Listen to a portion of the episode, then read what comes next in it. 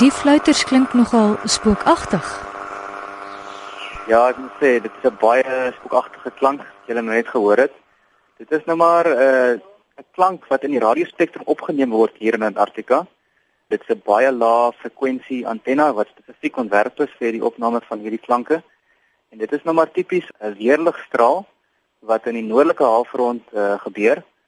Dan trek die radiogolwe van daai weerligstraal trek dan uit met 'n magneetveldlyn uit in die atmosfeer uit en dan uh, trek dit in 'n area wat ons noem die magnetosfeer. Dit is nou baie ver in die ruimte in en dan kom dit weer terug aarde toe en dan trek kom dit terug in die suidelike halfrond in saam met hierdie magnetiese veldlyn. Nou hierdie klank wat ons opneem, sy hulle hoor, is 'n tipiese fluitgeluid met 'n hoë frekwensie wat eers gebeur en dan kom die lae frekwensie na die tyd. Nou die rede vir dit is nou maar die die radiogolwe wat nou van die weerligstraal afkom. Die hoë frekwensies kom nou eers by ons uit en dan die lae frekwensie van die spoedverandering. So dit is nou maar tipies hoe kom dit hoor.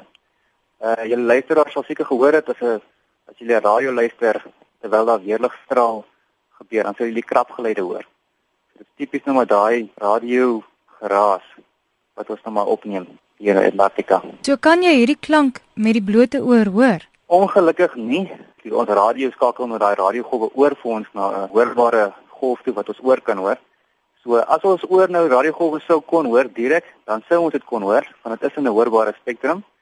Maar die ons het nou ook 'n tipe van 'n radio wat hierdie golwe nou oorskakel na hoorbare golwe. Waarmee neem julle hierdie fluitklanke op? So hierdie fluitklanke word opgeneem met 'n spesifieke radioantenne wat ontwerp is vir hierdie doel en dit is nou vir in die, die baie lae frekwensie gebied. Hierdie antenne ontvang dan nou hierdie radiogolwe soos wat 'n gewone radio nou radiogolwe ontvang en dan word dit nou omgeskakel na klank toe en dan het ons 'n luidspreker wat die klank vir ons kan speel. Hierdie is nou maar een van die baie metodes om uit te vind wat in die ionosfeer aangaan en uh, omdat dit 'n gebied is wat heeltyd verander as gevolg van die son en die partikels wat die son uitstraal, verander hierdie gebied heeltyd. So dit is 'n tipiese manier om die digtheid van partikels in die magneetveld kan opneem. Ek is nou nie self 'n wetenskaplike nie, maar die wetenskaplikes doen nou baie studies oor die data wat dan terugkom.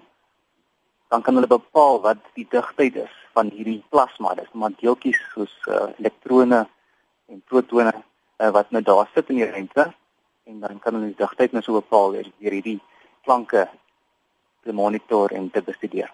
Wat het jy gedink toe jy die heel eerste keer hierdie klank gehoor het? Wel, ek het gedog dit is een of ander uh, skulkinsie wat iemand trek. ek kon nie glo dat 'n uh, weerligstraal wat so ver weg op 'n ander wel die halfrond dat ons dit kan opvang op so ver weg nie. Kon dit ontrent nie glo nie. Stemme uit die verte.